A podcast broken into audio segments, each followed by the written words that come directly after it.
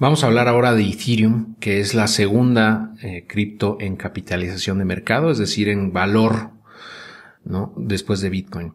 Y bueno, desde mi punto de vista eh, es una, un proyecto, si no el más interesante, uno de los más interesantes, ¿no? Eh, eh, de hecho es en este momento lo que mayor peso tiene en mi portafolio de inversión y es en donde pienso invertir con mayor intensidad en los próximos años, por muchas cosas, pero ahorita te voy a decir por qué, ¿no? Principalmente.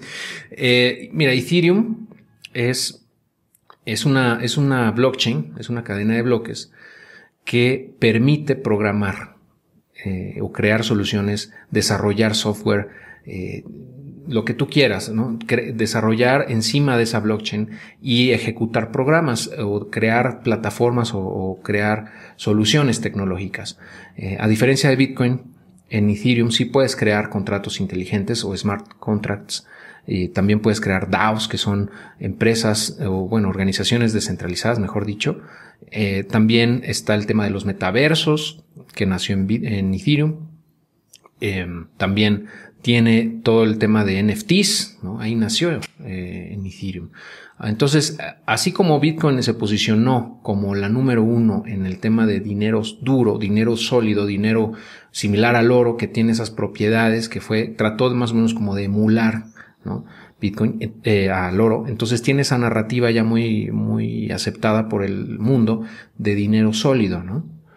Así como eso con Bitcoin pasó, también con Ethereum ya está posicionado en el top of mind de la gente como dinero programable, como el futuro del dinero programable y que va a permitir interconectar a esa blockchain con un sinfín de cosas del mundo real.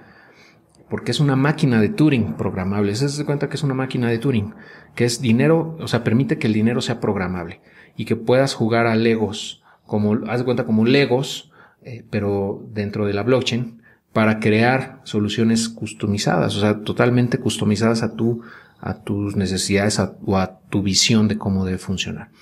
Em, y esas propiedades, aunado a que están haciendo, han venido haciendo muchos desarrollos en los últimos años, em, que nació en 2014 realmente, 2014, 2015, por ahí nació Ethereum, no tiene mucho tiempo en realidad, pero han venido trabajando muy fuerte miles de desarrolladores.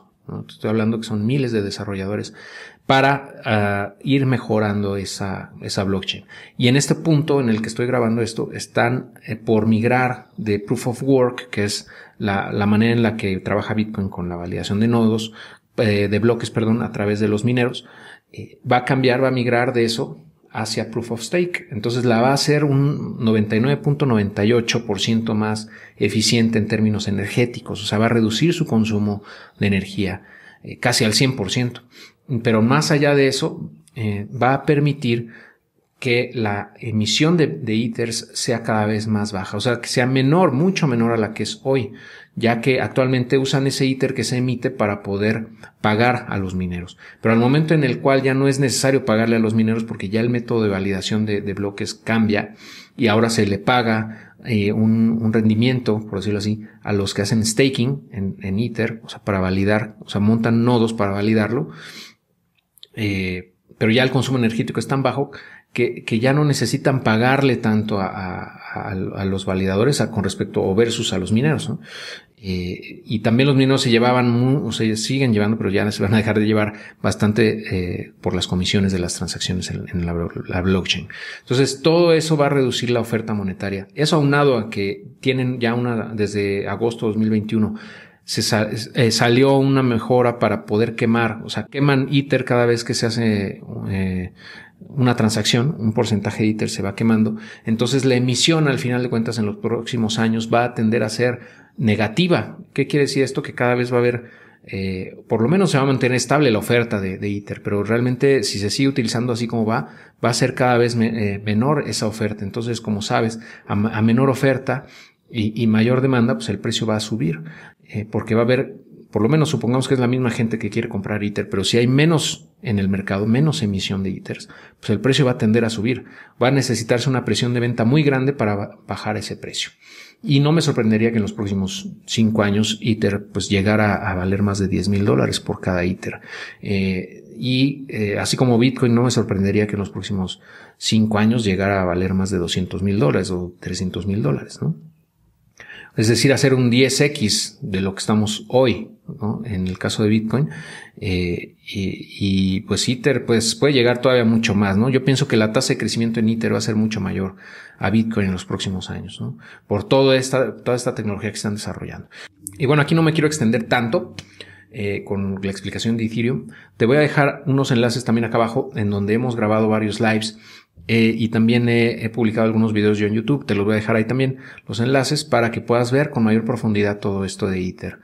Y eh, también hay unos lives que he hecho con JJ Campuzano, donde eh, el máster nos, ha explicado todo esto que te estoy diciendo y muchos, muchas cosas más. Entonces, hasta, hasta ahí lo voy a dejar con Ethereum, pero nada más te digo que es en ese momento la que le veo más potencial de crecimiento, no nada más en el corto plazo, sino en el largo plazo también.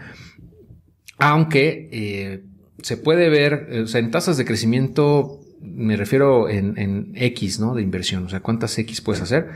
Pues tal vez se le ganen, tal tal vez le ganen un par de proyectos que te voy a decir a continuación, ¿no? En, tasa de crecimiento. Pero me refiero en tamaño, en tamaño del mercado, en tamaño de, de eh, pues de alcance a las masas, ¿no? en la adopción. Yo creo que Ethereum va a seguir creciendo a un ritmo sumamente acelerado y va a ser muy difícil que le ganen las otras, Pero bueno, todas van creciendo de la mano de alguna manera. Pero bueno, eh, hasta aquí te dejo con Ethereum. Vamos a seguir con, con Avalanche.